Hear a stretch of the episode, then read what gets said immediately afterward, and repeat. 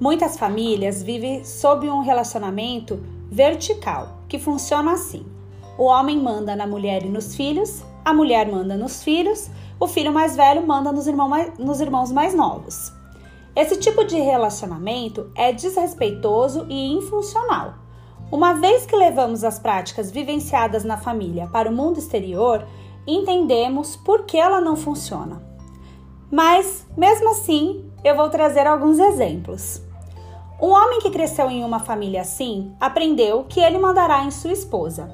Ela provavelmente não será vista como parceira, mas sim como submissa. Basta pensarmos nas configurações do nosso casamento para quem é casada. Agora eu vou dar um exemplo pessoal. O meu marido precisou aprender a viver a coletividade comigo. Ele aprendeu a olhar para as tarefas domésticas como um trabalho para todos e de todos. Aprendeu que eu, mulher, sou dona de mim e não ele, o meu dono. Aprendeu que eu sou tão capaz quanto ele e que nossos filhos também merecem todo o respeito que damos a um adulto. Mas até chegarmos a esses aprendizados todos, muita coisa rolou. Brigas, desacertos, abusos verbais, diversas separações, ameaças e muitas lágrimas. Nós reaprendemos a viver, reconfiguramos nossas práticas sociais e de convivência em família e continuamos aprendendo até hoje. Mudar uma cultura não é fácil.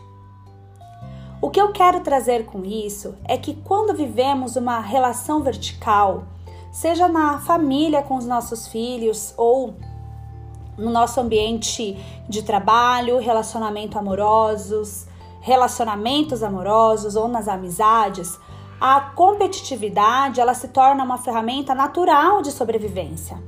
E essa competitividade não está apenas relacionada a quem é melhor ou pior, mas na forma como nos sentimos com relação às outras pessoas ao nos compararmos. Pensar nas relações com competitividade é desencorajador, mesmo que na relação você seja o vencedor. Pois uma vez que nos sentimos superiores a algo ou alguém, a gente trabalha mais para nunca perder o posto. E isso nos dá a sensação de escassez e de achar que sempre está faltando algo ou que sempre precisamos buscar algo.